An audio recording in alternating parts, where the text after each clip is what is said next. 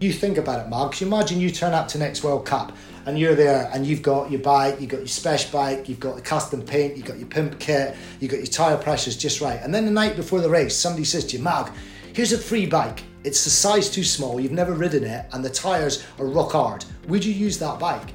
No. But people will go to a hotel and they will allow a chef they've never met before to cook for them. And theoretically, that's got more impact on performance or as much impact as your tyre pressure or your frame size or your crank length or your gear ratio. But people do all the time.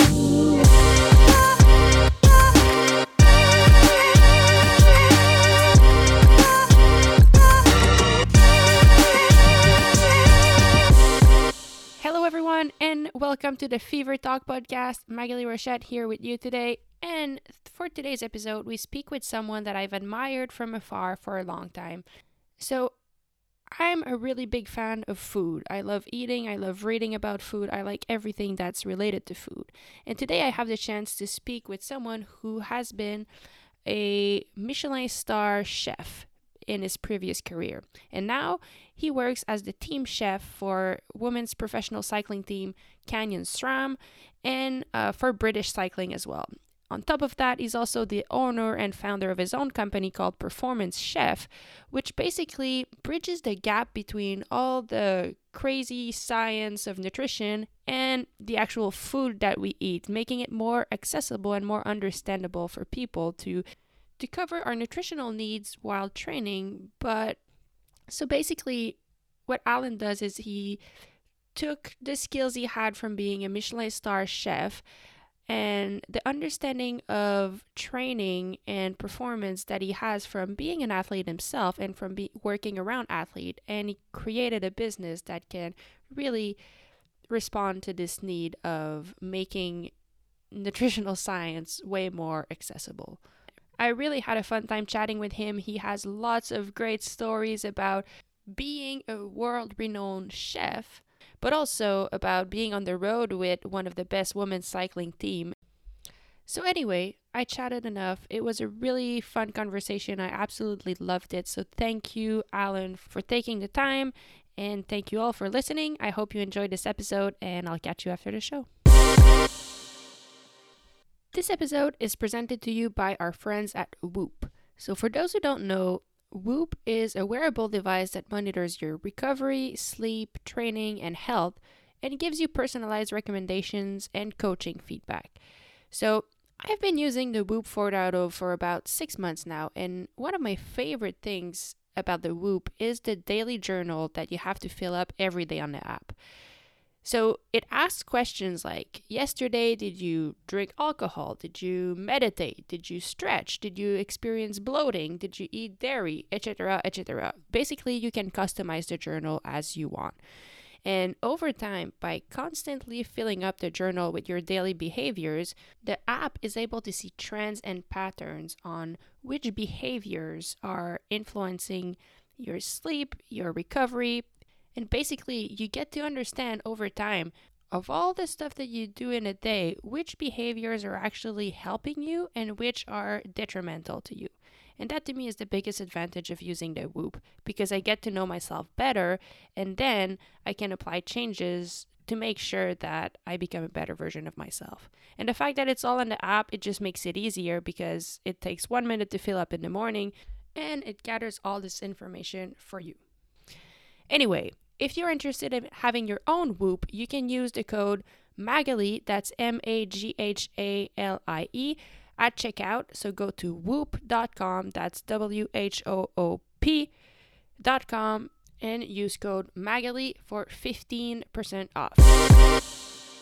So, Alan, I mean, thank you so much for being here. I, I have to tell you, so um, I, I think we know each other not much, just a little bit through Instagram. And people might think the connection is cycling, which I think it is, but I have to tell you, I'm a huge fan of food. Like, I love eating, I love tasting food, I love visiting restaurant, reading about restaurant. Um, I love everything that's related to food. Like that's as much a passion to me that as cycling is. So having the the chance to chat with you today, a Michelin star uh, chef. Um, I mean, it's like a, a real honor. So thank you for being there. No, it's, it's my pleasure to be here, and I think that's one of the great things about cycling is we all have to eat. At whatever yeah. level you compete, you know, from your local races to world class, we all have to eat, and if you can make food a pleasurable experience, then it's a, it's a, just a big win as far as I'm concerned. Yeah, and I mean you've been doing a really good job with that. You know, with your your business performance chef. Chef, you have books. Um, you work with many different teams. Um, Canyon SRAM team as a chef, and with British Cycling. And I will definitely want to ask you a lot about that. But before we dive into that, if that's okay with you, I'd like to go in your past while you were a chef in a restaurant. And I'm just like I, I never have I before talked to a Michelin chef, Michelin star restaurant uh, chef before. So I have to ask, like, do you remember the moment you got your star? Like, how was that moment? Hundred percent. I can tell you exactly where I was when I found out I got a Michelin star. They used to always announce it by um, email. They used to announce it once a year. And I was actually, the first time I won my first Michelin star, I was in Barbados and it was 4 a.m. in the morning. And I was walking around the swimming pool just waiting for an email to come in. Um, oh my God. And it was a culmination of many years of hard work. And I think the main thing was I got high performance when I was younger. Like I, I, used to run at a fairly high level. Like I ran and I skied for Scotland as a young man, mm-hmm. and I, I probably became aware about eighteen or nineteen, maybe twenty, that I wasn't going to be truly world class. I was good. I was national level, but I enjoyed excellence and I enjoyed high performing teams. So I worked in my first Michelin star restaurant when I was eighteen, and mm-hmm. I just remember getting it. I just remember the level of detail, the teamwork, the camaraderie, the sort of the the single laser line vision and I just really enjoyed that. And it was almost, and that's why the parallels with elite sport are so similar. It was almost to the detriment of everything else. This the mm. goal was the Michelin star, which is hard because it's subjective. You know, in sport, in some respects it's quite easy because if I said to you what does success look like, well you might say, well, this year, you know, I'll let Marianne finish ahead of me, but next year I want to whoop her. you know, you know it's it's about a podium or it's about representing your country or it's, it's about winning. So it's actually yeah. fairly black and white. Um, whereas with food, it's hugely subjective. And with Michelin, it's it was always really hard because it was a subjective it's a subjective product. You know, what makes a yeah. good meal? You know, a good meal can be a beautiful loaf of bread just out of the oven with homemade jam, or it could be a piece of fish on a beach, or it could be a 10 course tasty menu with wine. So I, I understood quite early on what excellence looked like. And it was yep. a it was a lack of compromise. It was a single goal and a single vision. And I think I was eighteen when I first set foot in my first Michelin star kitchen, and I was in my how old was I when I got my Michelin my first Michelin star two thousand and two. So I go back, yeah, nearly twenty years ago. So I was yeah, I was 31. So I'd like done like 13 years of doing like 16, 17 hours a day That's just crazy. just to get the star, you know. Yeah. And then like what was did you have a blueprint? So I I read a little bit about it and from what I understood and maybe I'm wrong, so correct me if I'm wrong, but from what I read um to have the Michelin star, like first, I think the people who judge that, like they have to come pretty often in their restaurant and they have yeah. like every time you need to have like the perfect note. But then again like they only come to your restaurant if they decide that it's worth a visit. Like yes. so how do you get there? And like i'm just curious how what what was your blueprint? So like once you figured out like okay i love the restaurant industry i love excellence that's what i want to get like how do you get there? What was your vision? Did you have like a whole plan on how you were going to get there? uh, uh, absolutely 100% like when i when i worked the first chef i worked with was michelin star. He'd worked down in london he'd, he'd worked in two and three star michelin restaurants. And that's where I wanted to go. So I knew that I needed to be able to do every section well, and then I also recognised I needed to move from the relative comfort of Scotland to the south of England. You know, because the mm. the quality of restaurants was so much harder, and I wanted to make sure that before I opened my own restaurant, I knew how to do everything better than anybody else in the kitchen. Yeah. So I could do every section really well. And so by the time like I was in my early 30s, you know, I'd spent best part of 14, 15 years working in one and two star Michelin restaurants. So when you open a restaurant and you've got that kind of palmares people take note. So if you opened a restaurant okay. tomorrow, with all due respect, you could go and borrow a million dollars, open a restaurant overlooking a lake. They go, well, who the hell are you? You know, you yeah, haven't got. Would you, nobody would care yeah. because there's very, very rarely that you'll get a, a chef will open a restaurant and be capable of cooking Michelin star food that hasn't got some sort of pedigree. You know, they'll have worked, yeah. certainly in the UK, they will have worked for Gordon Ramsay, the Roux brothers, Raymond Blanc, that kind of palmares, and then they filter out. It's a little bit again. You go you go back to the sporting scenario. You know, if you look at say in in Great Britain, most of the best British cyclists have come through British cycling. You know, they'll go in at academy level.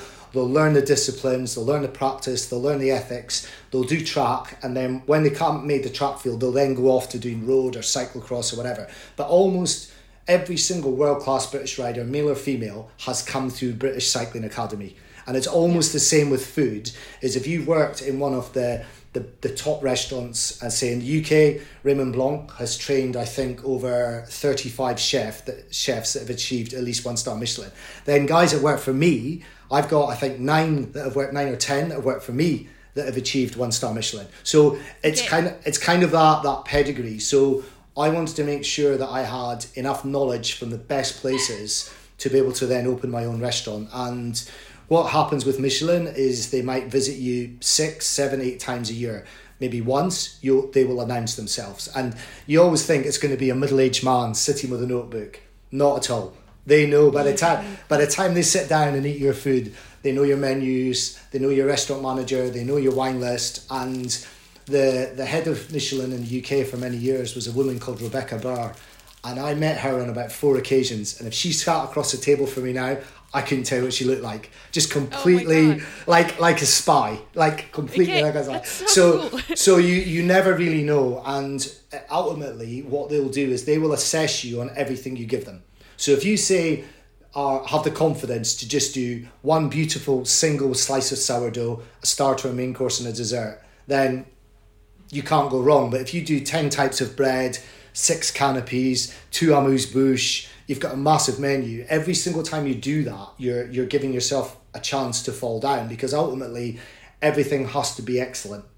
You know, they can't look at a dish and go, well, that bit of it works and that doesn't. And if they've got any doubt where you sit within the star rating, you just stay where you are. So they could visit you six times a year for three years, and if you're not good enough, you don't get a star. So it's tricky. It's, it's, and as you said, it's really subjective. And and I'm curious, like the fact that it's so subjective, does it at some point? So you know, like in cycling, there's and I think any type of sports or any type of pursuit, I think like you have those process goal and outcome goals, you know. Yeah. And this one is like.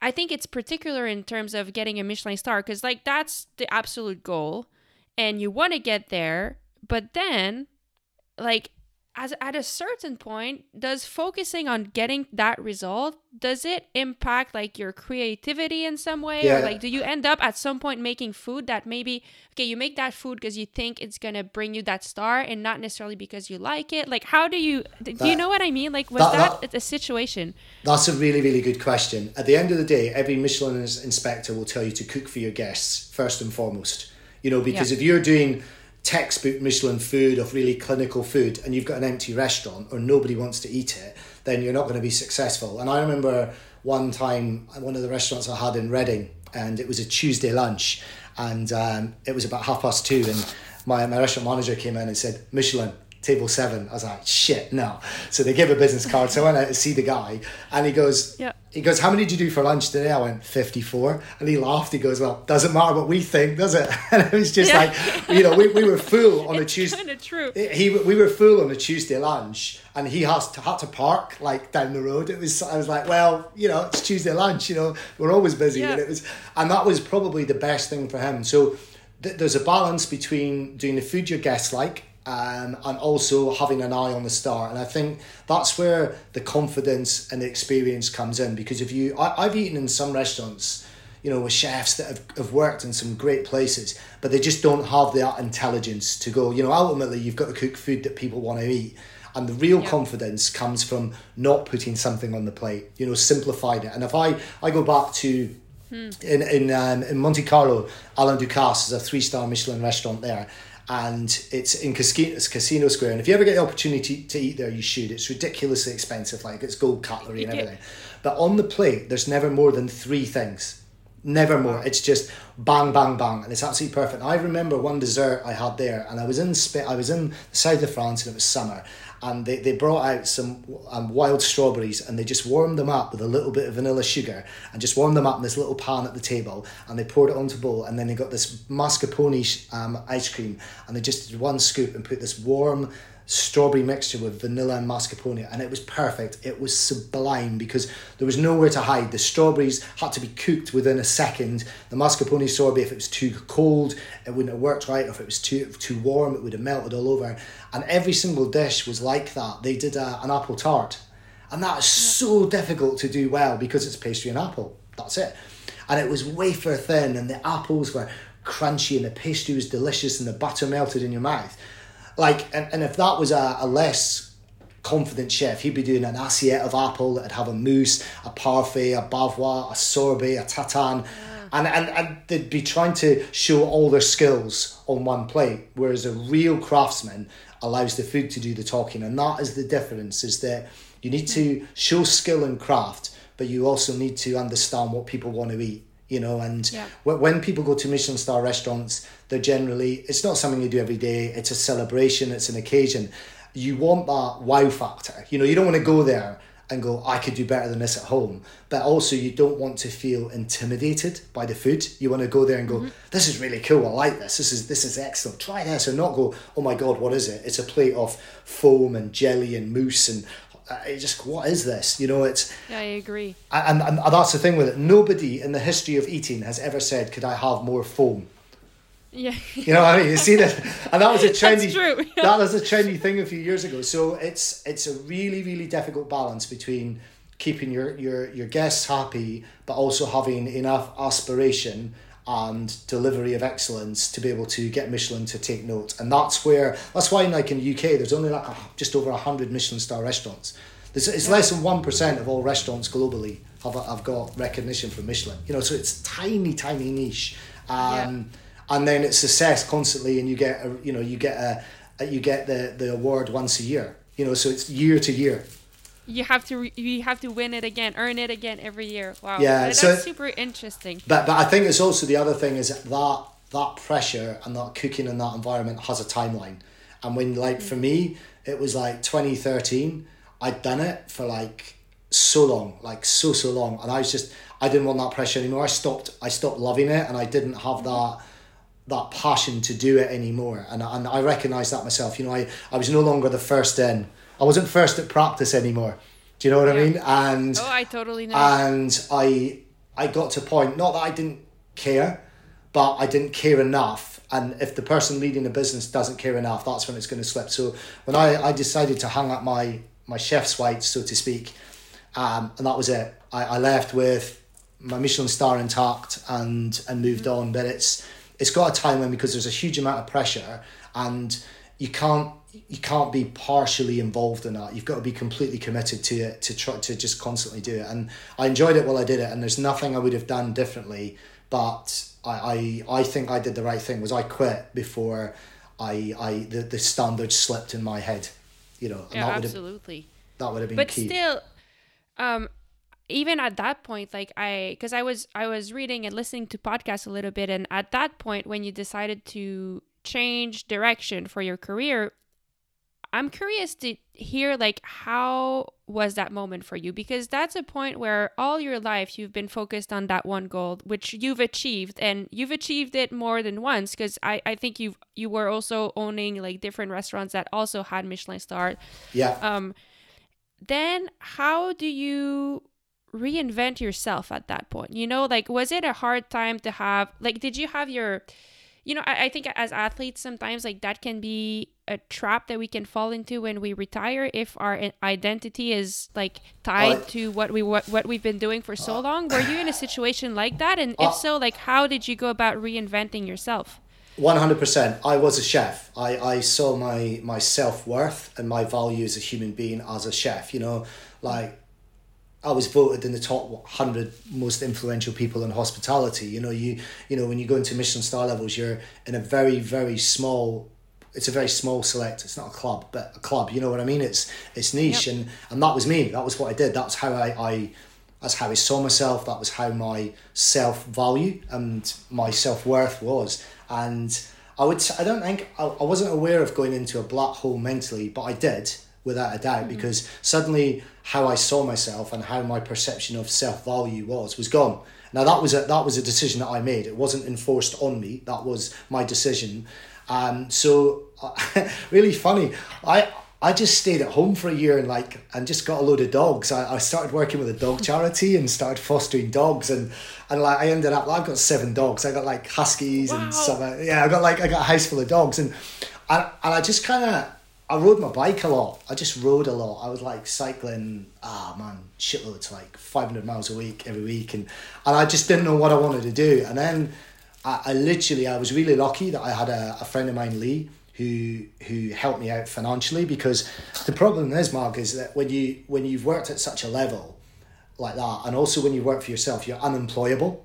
And I, Yeah, I I, tru- I, I truly believe that the best people are unemployable. Like when you've got enough self confidence to run your own business and make decisions by which people's livelihoods depend on, you you've got that about you. And I remember going down for a job. I was offered a job for another business, and it was it was a lot of money. It was a lot of money. Like it was a big. It's probably one of the best paid chef's jobs in the UK.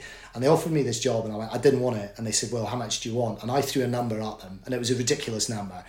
And they said, Okay, we'll interview you.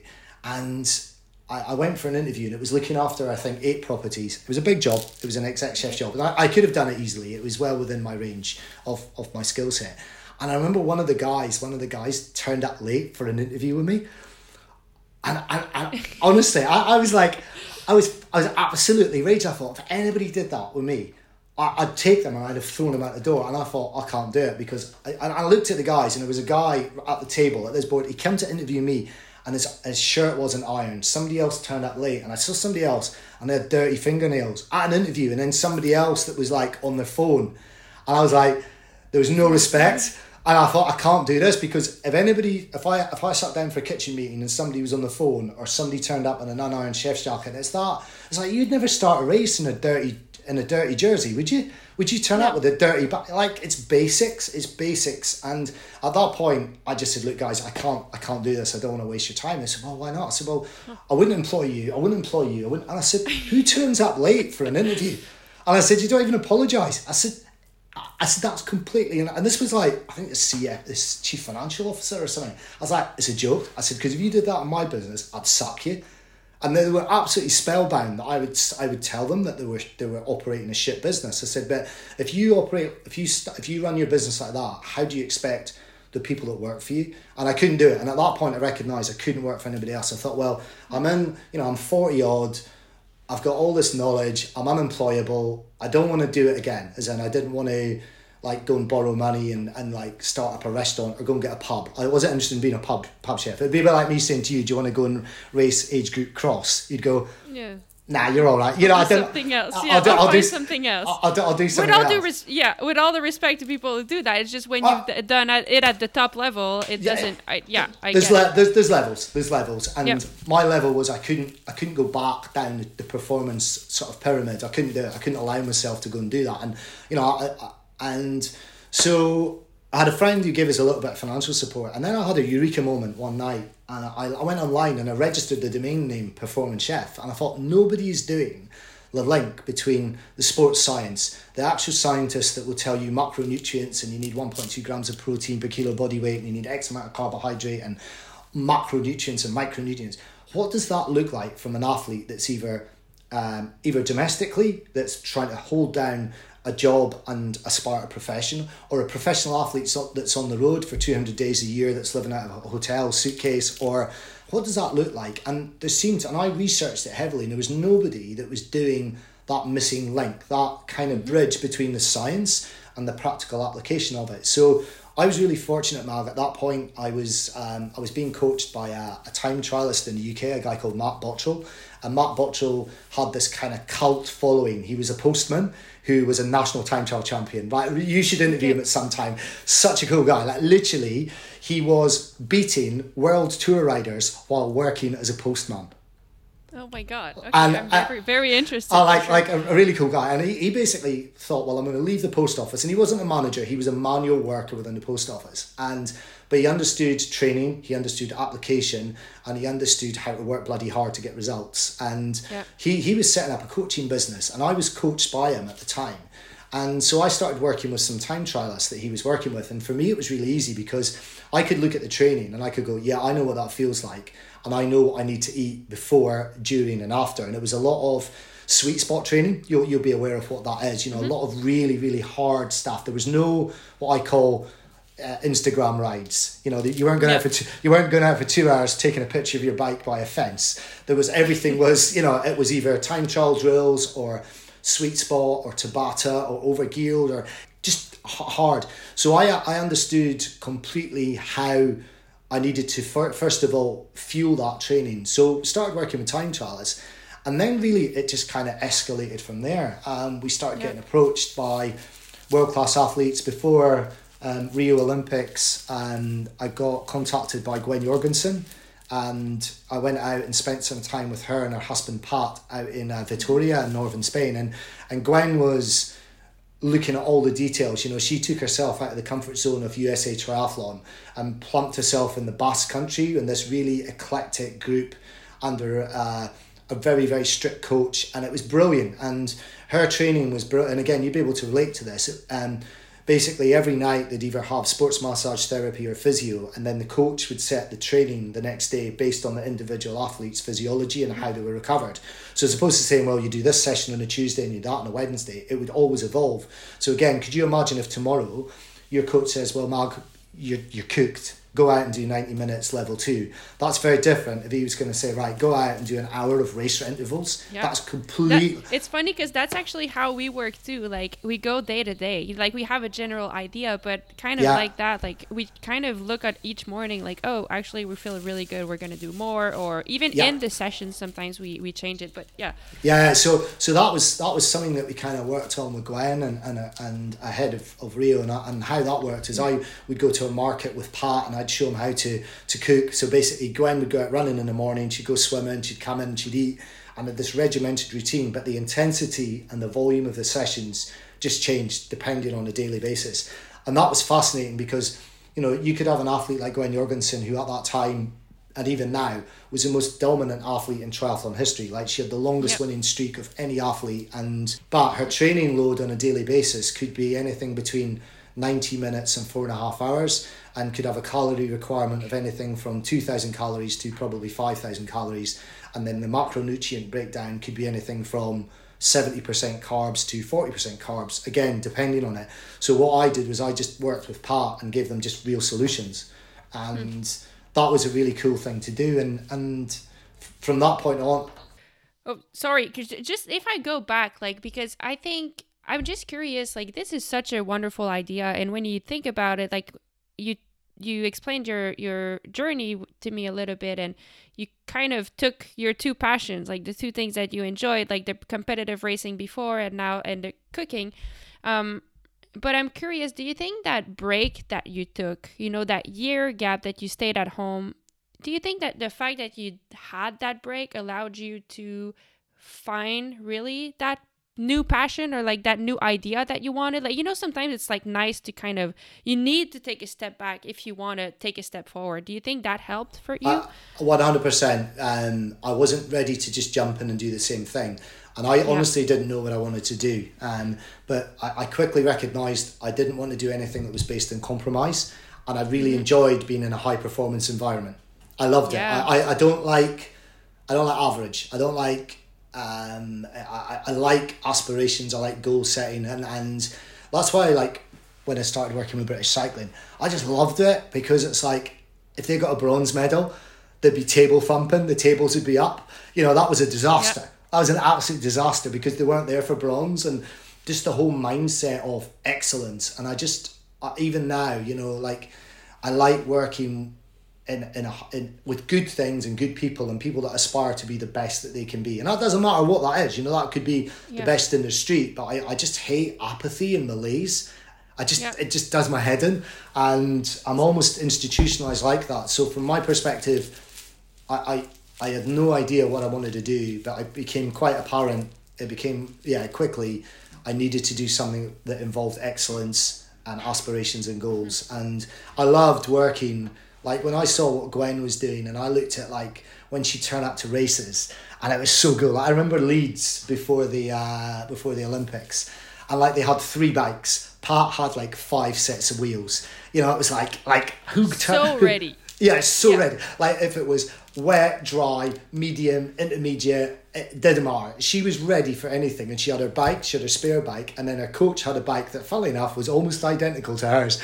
And like Pat would turn up, and he was the most ready you've ever come across. And then even simple things like every time Gwen went to a race, all her competitors would be standing at the hotel buffet. They'd all be there with this disease-ridden food that was prepared by hotel chefs. And for the three days before a race, they went to the safety of their hotel room and Pat bought a rice cooker and everything was done in a rice cooker. Mm. They de risked everything. And you think about it, Mark, you imagine you turn up to next World Cup and you're there and you've got your bike, you've got your special bike, you've got the custom paint, you've got your pimp kit, you've got your tyre pressures just right. And then the night before the race, somebody says to you, Mark, here's a free bike. It's the size too small, you've never ridden it, and the tyres are rock hard. Would you use that bike? No. But people no. do. But people will go to a hotel and they will allow a chef they've never met before to cook for them. And theoretically, that's got more impact on performance or as much impact as your tyre pressure or your frame size or your crank length or your gear ratio. But people do all the time. I trained really right. well. I didn't have the energy on the day, or my. I was like, "Are you nuts? You've got a guy on minimum wage in a hotel that's hmm. been booked by a race organizer, and we've been at events all over the world where I've been in the kitchen, I've been kind of, we managed to get me in the kitchen by bribery, corruption, or knowing the right people. And I've been in the kitchen and I've seen chefs cooking for other governing bodies and other teams. Honestly, it, eh, honestly, you'd never eat in a hotel ever again. And that's what we do. We de-risk it because once you get behind a, a door, you've got no idea of the quality of the protein, the acidity of the tomato sauce, the quality of the pasta, the, the cleanliness of the kitchen, and quite often these are hotels that are booked by race organisers and they're just providing food. They're not looking at performance of you as an individual athlete. Um, right. I never actually thought about that. You know, yeah. like you just assume you're like, oh, whatever. Like it's you kind of think in your mind like of the micronutrients that you have in your yeah, plate, and you think like, oh, that that'll be fine. but you're right. Like yeah, it's not. It's not at the same level as the other things that we dedicate well, so much like details and yeah. attention well, to. Well, I, I guarantee, I almost, I know the bike you're on because, you know, you and I both work with Specialized. So you know your frame yeah. size, you know your saddle width, you know your crank length, you know your gears, you know your tyre pressures, and you probably know tyre pressures for 10 different scenarios. Could you imagine how many grams of water to oats are they making your porridge in the morning? Where's, you know, where's the protein, what's the water content of the chicken that they're giving you? Have they got traceability? Have, have they got traceability back to the farm? What's the fat percentage of the yogurt they're giving you? And the other complication you as a, have as a female athlete as well, that if you're just going to eat in a hotel and you're eating generic food, unless you're tracking your cycle, you could have yeah. a carbohydrate requirement of up to 25% more at certain times in your cycle. Now, can you imagine if that is the World Champs or the World Cup or its contract year or its sponsor year, and you hit just because you happen to be a female athlete and you're in the wrong hotel at the wrong time with the wrong information and you don't get enough carbs, you're screwed. You're right.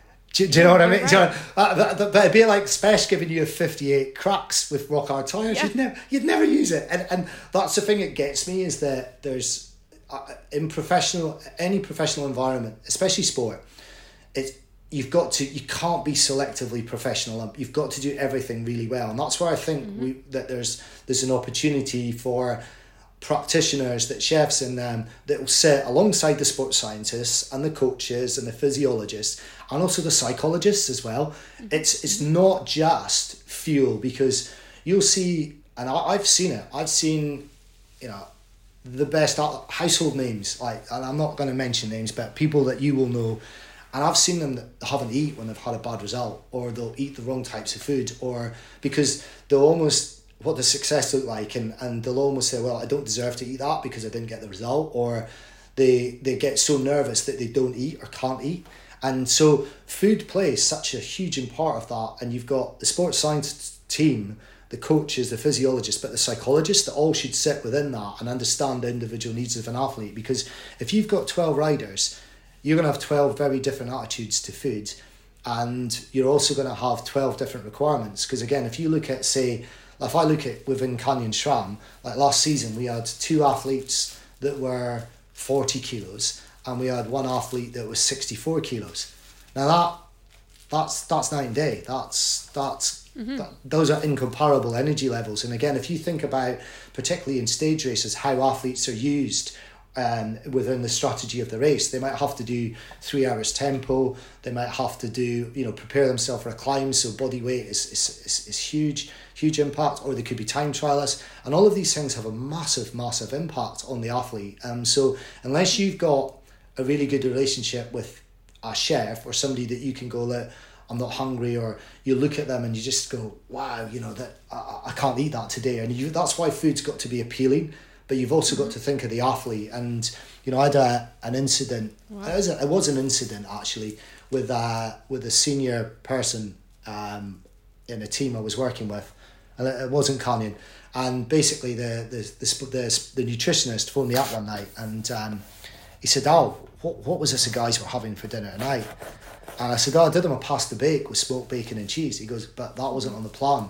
I went, "Mate, we've just done nine days on the pissing rain of five hours a day in Portugal, doing like 2,000 meters of vert every day. Read the guys. You know, just read them. It's steamed, it's not a steamed chicken and kale kind of day. You know what I mean? And if you'd not given them something, first of all, fatty, salty, crunchy that they wanted to eat, they'd have been having. They're not going to eat. Nah, they're going to have Haribo and Pringles in the room, or they'll be down the I'll be down the soigneur's room having sweet cereals. And I said that's why you've got to read the athletes. And the other thing as well is being a, a reasonable mm. cyclist myself, if you're doing multiple days, the only way you can get through multiple days is fueling correctly. You know, having yeah. up to you know a gram of carbohydrate per kilo of body weight more, especially if they're doing a ride and gym or they've got three or four day blocks. So generally, when they come in, they're not starving. They're not absolutely ravenous. So again, you've got to make the food interesting for the athlete. You know, they're not just going to sit there and have boiled rice and chicken and, and broccoli. They're not going to eat it. They won't eat it. So that's where the balance between what the sports scientist says and the macros say and actually the human says and also being able to read the athlete. And that's why wow. that's why I think it's it's part of, it's part of the jigsaw puzzle that misses. And you know if you look at female cycling in particular like in the pro peloton they're, they're very well looked after in a lot of respects. But in the whole of the female pro peloton there's Canyon SRAM and SD Worx that have got somebody that cooks for the riders. I was like it does my head in you know, the uh, SD Worx are really lucky. They've got a brilliant girl called Shara Marche, who's uh, an Australian ex Olympic, ex Australian champion. Um, and she went straight from the pro peloton straight to working for SD Worx. And they're really lucky, but the rest of them don't bother. They'll take a mechanic. Yeah. But they, they won't take a chef. And it just does my head in. Absolutely. Yeah, it, and it, I mean, you're right. And especially after all that you just mentioned, you know, like I think probably a lot of, I wanted to ask you your role with the team and you've I think you've experienced you explained it pretty well but like I think a lot of people think it's just about cooking dinner but it's way deeper than that like I do you I also work personally with each athletes for um, like nutrition plans and stuff? Like how does that work? It, de- it depends on the athlete really and I think you know okay. like we'll go backward to the mechanic one. So as you think about it are you running who are you are you with SRAM on your bike? You with SRAM yep yeah it's on SRAM so you're on SRAM ETAP right? Theoretically, you could train a monkey to set up SRAM ETAP, right? Okay, so if you and I went onto YouTube now, we could set it up probably ninety nine percent. Why, when when pro pro teams go to race, why don't they use a local bike shop? Because they're all running electronic gears and they can be set up easily. We know the tire pressures, we know the crank length, we know the gearing. Why don't they use a local bike shop? Why do they take a mechanic? Because we, we always did it because you've always done it. And that athlete has trust the mechanic and they have a personal relationship with the mechanic. But theoretically you could get the same service from a local bike shop. Why not have that same mentality with chefs? So i would argue that your tire pressure being 85 to 90 psi on the road or your chain being lubed or your etap battery being charged up that's easier to do than it is to deliver performance food. Because that's that your bike is completely and utterly non-subjective for 98% of riders Mm-hmm. Yeah. Pretty much, pretty much. And with food, it has a massive, massive, massive impact. So what I try and do is, you know, some athletes are pretty sorted, to be honest, Mark. Like if you've got mm-hmm. athletes that have been through governing bodies, certainly Australia, USA, GB, a lot of the athletes will know what they need to do and how they look how to look after themselves. And then others just sometimes want reassurance. So it's it's trying to give the athlete as much support as you can without putting them under any pressure. So, you know, track riding in particular, you know, they could be the races could be finishing real late and the athletes might have minimal appetite if they're if they're full of bicarb or caffeine. You know, if you get back to a hotel at eleven o'clock at night and you're carbed up to the eyeballs and you're full of bicarb, um, the chances are you don't want to sit down to a three course meal. So at that point, they need to be able to WhatsApp you and say, look, any chance I can have a smoothie? Because it's just a matter mm-hmm. of getting getting some food in them. And okay. and then sometimes if they're away on camps or at home, it's just sending them recipes. So quite often we've got a number of athletes that will spend a lot of time on the road with teams that we'll just send them recipe packs and we'll just send them like recipe development. So to be honest, there's no there's no hard or fast rule, but what we try and do is is is ride when possible with with the riders on training camps, so they they get the confidence that you know what you're talking about. Actually, can ride a bike and you kind of can go out, and then it's just try and give them as much knowledge as you can. So if I look at Canyon SRAM, the training camp we did in January January this year in Girona, um, half the riders were in the kitchen, wanting to learn mm. new skills. Half of them were chill. They knew they had it covered. They didn't need it. So that, okay. that's that that's probably I would say fairly representative of of most riders. Half have got a thirst for knowledge and half are pretty much sorted. So yeah, yeah, yeah, being flexible. And that's like by the way, like I think that's one thing you did really well in your like the first cycling chef book. Like it's so clear. Like for someone who doesn't know you know the macronutrients and stuff like it makes it so accessible you know like knowing what it is and then applied to recipes that are also accessible.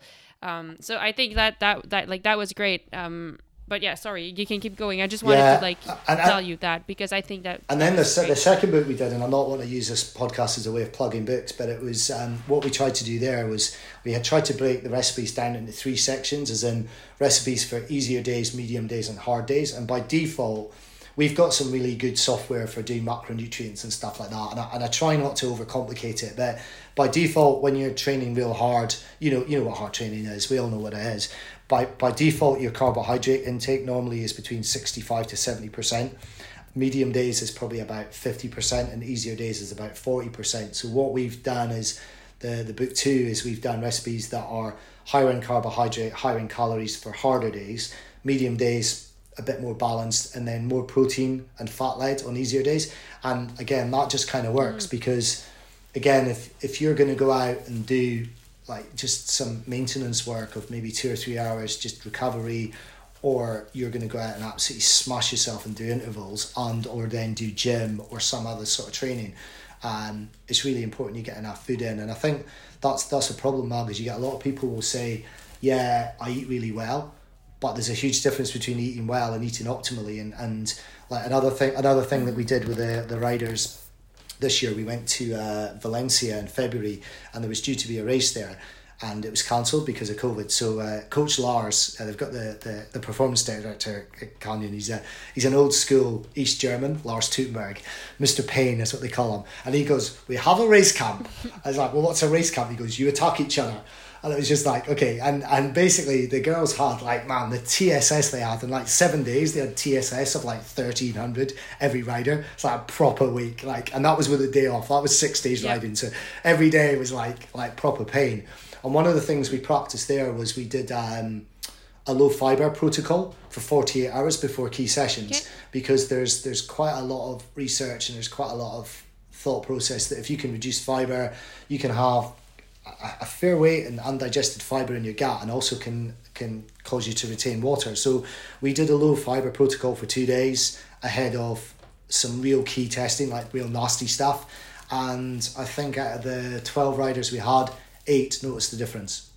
Wow. So it was worth doing. So then when we when we yeah, came yeah. to then when we came to race the spring classics, all the riders knew exactly what they we were having for breakfast. Try. Yeah, we just did it. That was it. We, we did it, and of they trusted course. the pro. And it was something as simple as trialing it out. So it's like what we got pre-race, so they know pre-race. They know, know dinner's going to be a little bit dull, but it's there for a reason. And even simple things. I developed a, a low fiber banana bread using rice flour because bananas have got fiber, but it's really important to get the carbs. So it was high in carbohydrate, low in fiber, because I didn't use oat flour, I used rice flour and even some things like that. And then the morning of the end of the races, we were doing. Um, it was like essentially like a rice porridge.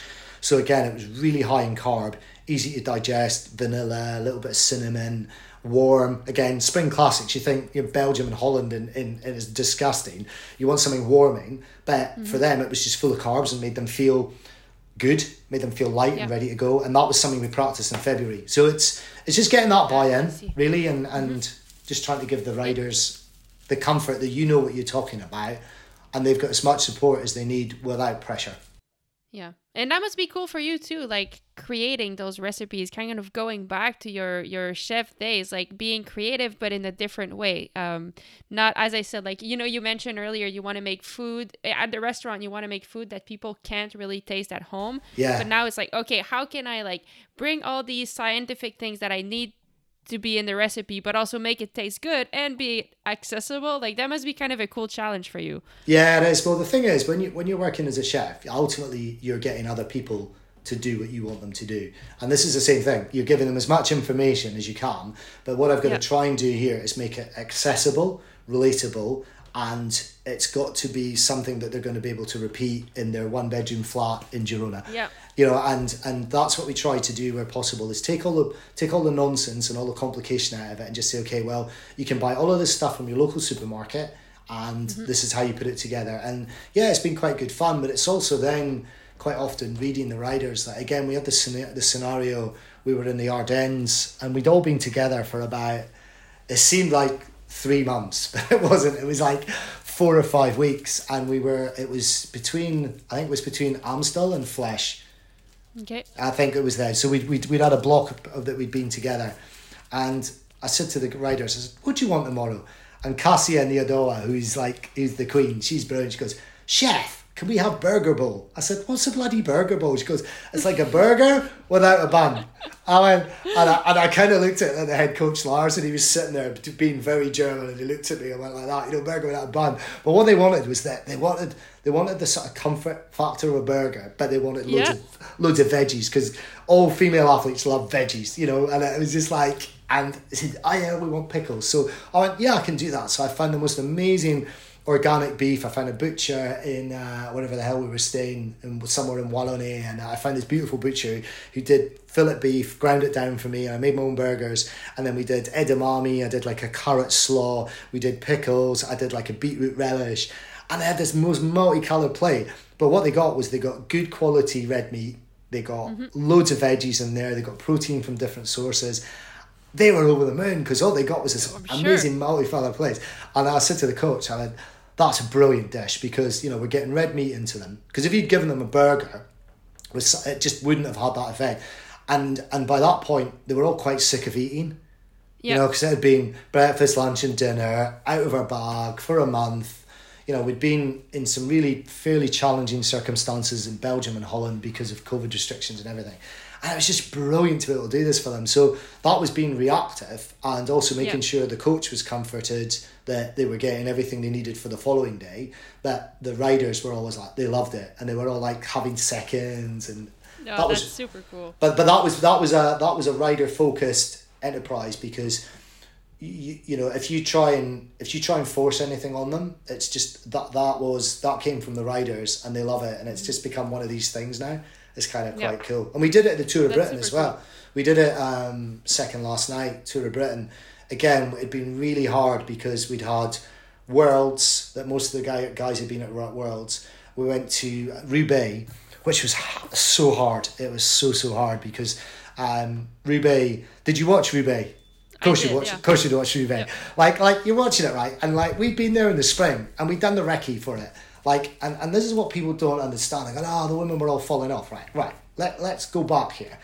There'd never been a female Roubaix before. Every single World Tour, female World Tour team had tested in the spring when it was on and it was dry. Then mm-hmm. we get it at the end of season and it's wet. None of these bikes, these setups, these tires have ever been done for riders that are 50 to 60 kilos because 50 to 60 kilo male riders do not ride Roubaix. They are That's hiding up, they're hiding up a bloody mountain somewhere in at altitude. They're not yeah, doing yeah, that. Yeah. So they had that to deal with, and then they also had a forty-five mile an hour tailwind going into the sectors. So oh it was God. wet, and that's what you couldn't see on TV. Yeah, Lizzie Deignan did it at forty k an hour. you'd never seen anything like it in your life. So it was so so hard, and we did Roubaix, and it was the same squad from Roubaix that was going to the Tour of Britain. The wind was so hard that we ended up having to sit at the ferry terminal for six hours in a camper van. So we had to drive straight from Roubaix Oh, to start the Tour of Britain. It was horrendous. So we got to Tour of Britain and it couldn't have been better because the hotels are really good and the accommodation was really good. But, but after like four days, the girls were broken because they'd done Worlds, Roubaix, driven straight to UK, and and uh, it was um, it was Alice Barnes said, "Oh, can we have a burger?" She said, "I don't want none of this healthy cassia stuff. I just want a burger with fries." I'm like, "Well." I said, "Yeah, God, what difference is it's going to make?" It's just, and it was just a whole plate of morale. I mean, sometimes that's what you need. Oh, yeah. exa- exactly. And, and they were racing the next day, but by that point, you know what? It was just give them something they want because they were all mm. battered. It was a long season. They were all tired, and you know, it was it, it was just a plate of morale. And at that point, Yeah. again, you just had to think about the athlete and what the athlete needed. And what the athlete needed was not some evangelical plate of food. They needed something that we're going to enjoy, get stuck into, get the calories. The last day was fairly flat, so you know it didn't make any difference. But I actually like yeah, I mean I think that's true. Like there is definitely like a psychological side to to food and I think yeah, like you've mentioned one of them, but I'm curious like how is because you know, I think a dinner can be like a team dinner. Like there's a power at team dinner, you know, like Yeah. it can be very powerful for the team.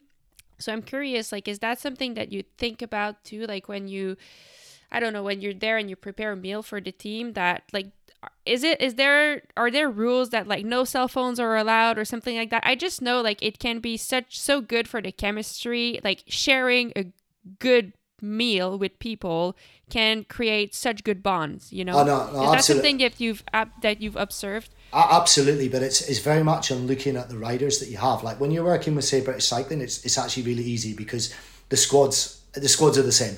Like if you're turning up Europeans, World Cup, uh, World Championships, the squads are pretty similar. It's the same people doing the same thing, and their discipline, their table etiquette and timekeeping is very very very strict. It's it's almost uh, it's almost like being in the army. Whereas if you look at um, if you got 14 riders in a world female world tour roster depending on the group will depend very much on the vibe around the table. And it's not that there's a good vibe or a bad vibe there's just a different vibe. And if you've got say true leaders like Kasia Kasia what Kasia brings to that team in regards to table etiquette and bringing people around and involving people is worth ev- probably more than she brings on the bike because she's she just brings everybody in. Because we got some real young riders like you've got um we got Neve Bradbury who's 20 you know like she's come over from where she she came over from Melbourne.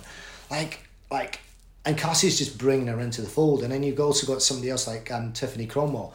Like Tiffany's been doing it a long time and she just brings something. She's just got a she's got a class to her and she's got uh, a sort of aura about her that is actually brilliant at the table. And you know, there's not a lot of, I would say, banter with Tiff, but what Tiff does is gives an air of professionalism, and there's uh, there's almost like this is a job.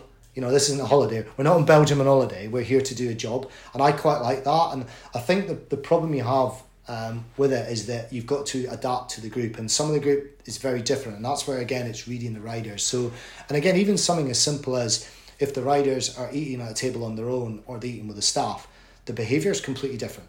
It is completely oh yeah different. for sure So, so again, if you got to think about it, if you were a twenty-two-year-old rider and you're sat at a table with a forty-five-year-old German mechanic, that's probably not your natural table uh, dining companion. So, No. it, it sometimes it's a matter of I'll quite often put food up for the riders and they will get stuck in or you'll do individual portions up. Um, but it depends on the group and it depends on the stress your environment you're in. Like certainly with training camps, it's a lot more relaxed and the mm-hmm. vibe is a lot better. But on the races, depending on the riders will depend a lot on the vibe around the table. So I'm not really giving you a straight answer to that other than No, but it's- I guess like it does bring to the point. Like what I meant is like I think for you know that's another great advantage of having a team chef like you on a team. You know because if it's just like that hotel buffet, it doesn't create that same chemistry around the table where everyone's No. having the different thing. Like when everyone's sharing a meal, like there's something special to that, and it really does kind of uh, create better bond between people. I think uh, without a, yeah. without a shadow of a doubt, and that's why we try yeah. and do do stuff that the riders like and also can get involved in. It's like, you know, if it's a rest day, you know, we'll do pancakes. Tiff loves yeah. pancake pancakes. Like, there's nobody in this world that does not love. Listen, you shouldn't be cycling if you don't like pancakes with maple syrup. Off the squad, as far as I, as far as I'm concerned, off the squad. Um, yeah. and but you know, it's like it's just doing stuff that the riders like really. And, and yep. I think if you can if you can get that bond and you get that vibe around the table then it's a good thing. And they've all got to eat. So if we can get them all together and I, personally I would ban cell phones from the table. Um, one of the worst things that they did early season was they were testing Supersapiens monitors you know the blood mm. glucose monitors which is a great it's a, it's a great bit of tech. But the problem is they're all sat around the bloody table looking at their phones seeing what's what the reaction is so as opposed to ah. actually interacting with each other, I said, "This is great." I said, "But look at it; they're all sat there on their look phone." And, uh, you know, so yeah. the tech was great, but what the tech did was the tech actually lost a little bit in the environment, and we at that point we had some new riders come in. We had Elise Chabbey and Mikayla Harvey had come into the team. There was a few people hadn't seen each other, and I just thought that there was potentially a missed opportunity for bonding when you're all sat looking at your, your what your blood glucose is doing mm-hmm. during a meal. I you know? agree. I you agree. Know, you know, so, um, but but I right. do. Uh, the table does bring people together without a shadow of a doubt. But the the dynamic of the group is very very dependent on who's in the group and why they're there. Okay. Really, you know, and yeah. uh, I I do I find it fascinating, and I think you know when you know I, I speak to to Ronny, the team principal of of of Canyon, quite a lot, and I and I said there's certain things that just riders bring to, to off the bike that you don't see. You know, it's a bit like mm-hmm. I, I with the young girls. I always say, you know, if you look, and I, I, there's a third time I mentioned Kasia, but you know when Kasia turns up at a race, the first thing she does, she'll go and speak to the mechanic. She'll come to the food truck. She makes everybody feel involved in the process, and she wears her heart on on her sleeve. And if she, if something doesn't go right, she's what I call a table thumper.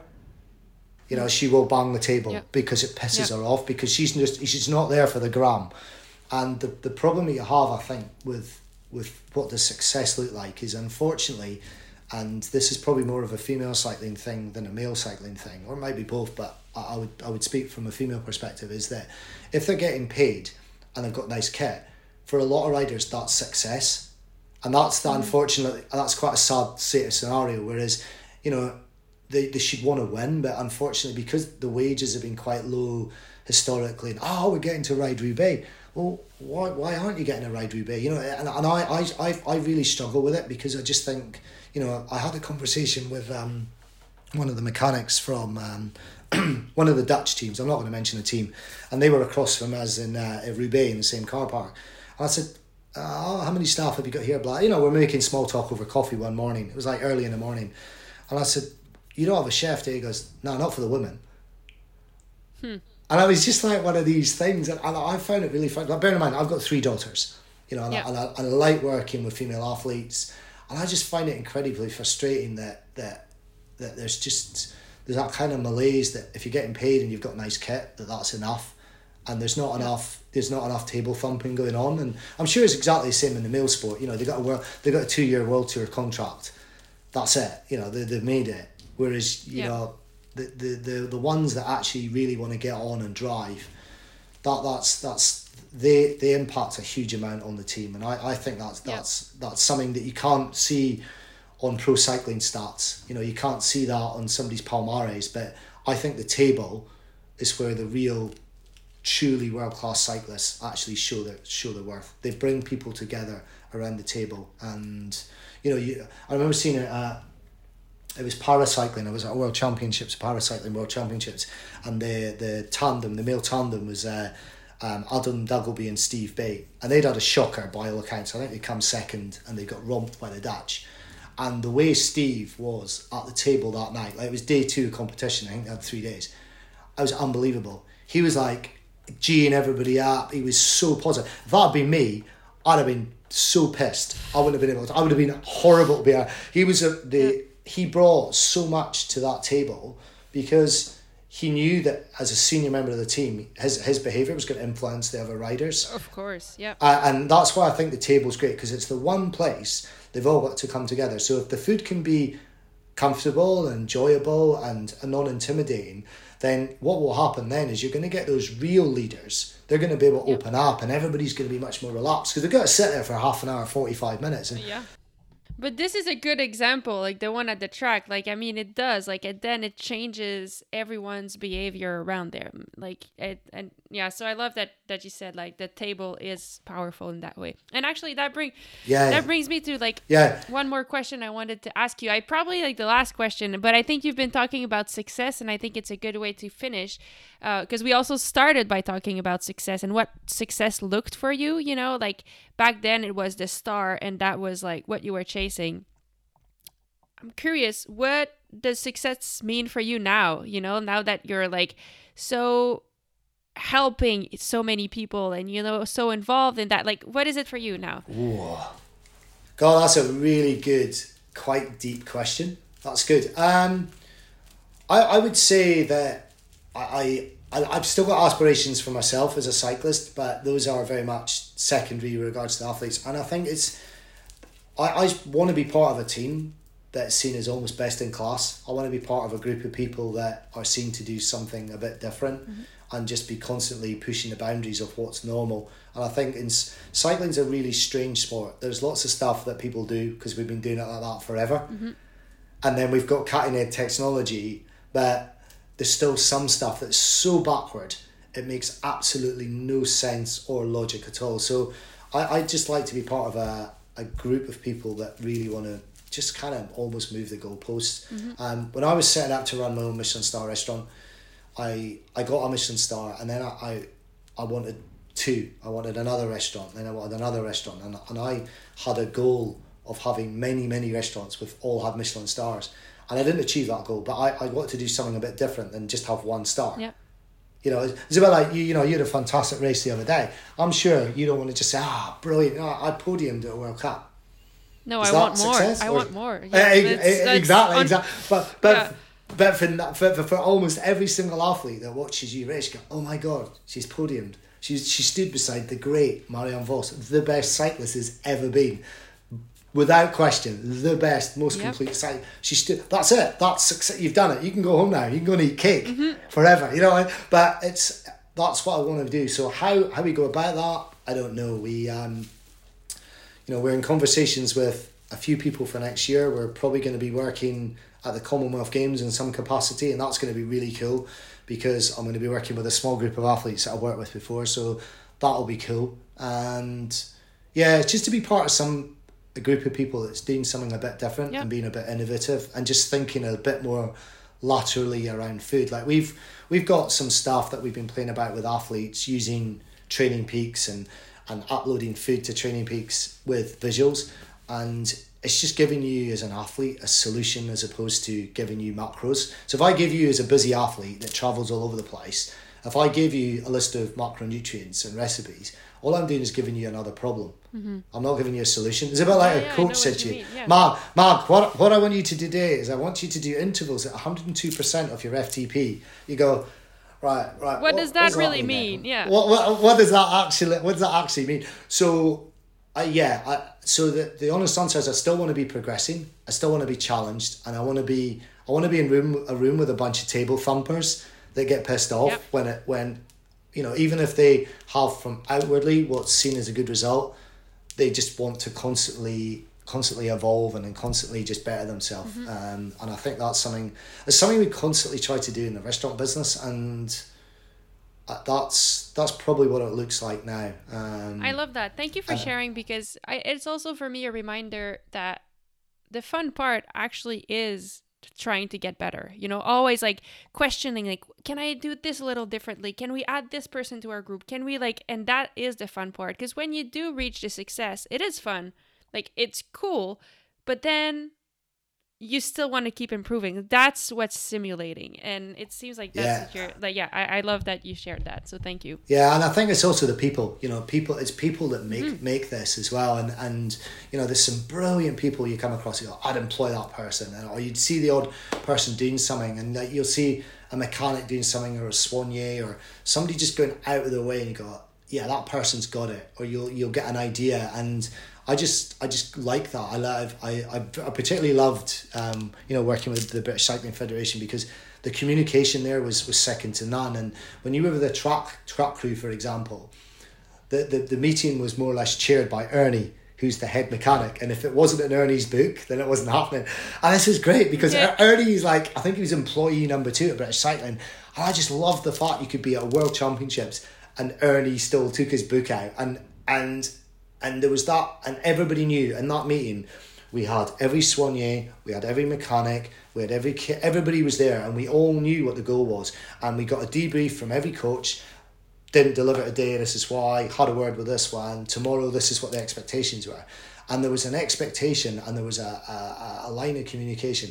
I just loved it. I absolutely loved it because we all mm. felt we were all involved and because we were all involved, you got such great commitment because people don't understand that involvement commitment cycle.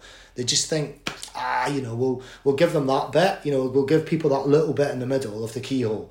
And it's all the other stuff that actually makes it important. So I love mm-hmm. that that, you know, even if you were sat eleven thirty at night in like a hotel restaurant and you were getting this nugget of information, oh, we've got something special or we've got Katie going out in the suit tomorrow, or we've got this and that. It was a World Cup. It was a world last World Cup we did in Glasgow, um, before the proper Olympics, the first home World Cup. And uh, I remember they put Katie Marchant in the Olympic suit, and she went and won the keirin. And we knew she had this suit on. We knew she had it. Yeah. And it was so secret. Like, basically, they put it on the athlete, she races in it, and they take it off her, and she never sees it again until Olympics but she knew she had the suit on and she and she won yeah. she won and I remember seeing her afterwards I was like she knew it was just like but we knew she was getting the suit and it was just like the excitement of she's got the suit. What she got the suit? Yeah, she got the suit. And Katie knew she had the no, suit. that is and, exciting. And, I know. And, and, she won by the thickness of a tire that day, and it was just like, oh, it was so cool. Like shit like that. You can't, you can't be paid for stuff like that to know that Katie's got the suit and just like she's there and she's like, yeah, I've got this. She got the suit, and you yeah, know, just, being a part of that. Yeah, yeah, just knowing that she's, you know, those little bits and pieces that can make a massive difference. But then it's also just lovely, you know, when folk come back and go, this is really good, or you know the. the the, the, the beauty about what we try and do is we try and make it really authentic. Like every single recipe that we've ever published has been tested on the two most difficult demographics you're ever going to get teenage girls and Olympic athletes. So my my my, my t- if I can if I can get your two daughters and yeah my, my, my feral teenage daughters eat it and you can get Olympians who are pressurized to hell. And and that's what's really cool is that every single thing we publish, you know, it's great because I can tell you we've cooked that dish, who's eating that dish, who likes that dish, yeah. who doesn't like that dish, and it's kind of that's quite cool. Is that authenticity that what you're doing is playing a very very very small part in in their performance because you know they've all yeah. got to eat, and I, I just want to continue to do that as be to try and be involved in a group of people that want to constantly just be better and just you know, and just play a very small part in that, you know, or as much as you can really. Mm. Yeah, well, thank you. I mean, I, I agree. And uh, that's actually a really, I think that's a good way to end this conversation on because it's pretty inspiring. So thanks for sharing that. That's cool. Well, we should talk again in like 12, 18 months and see what we're doing. We should do that for sure. I would love, I would love that. That would be great. Brilliant. All right. Well, yeah. thank cool. you. Thank you. Well, thank you so much, Alan. That was, that was awesome.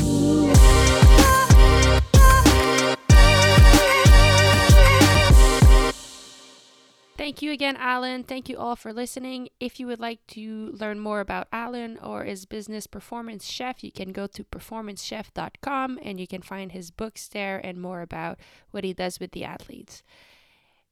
This episode was presented to you by Whoop. So remember, if you want to save 15% on your purchase, you can go to whoop.com and use code Maghalie. That's M A G H A L I E for 15% off. Thank you for listening and see you all next time.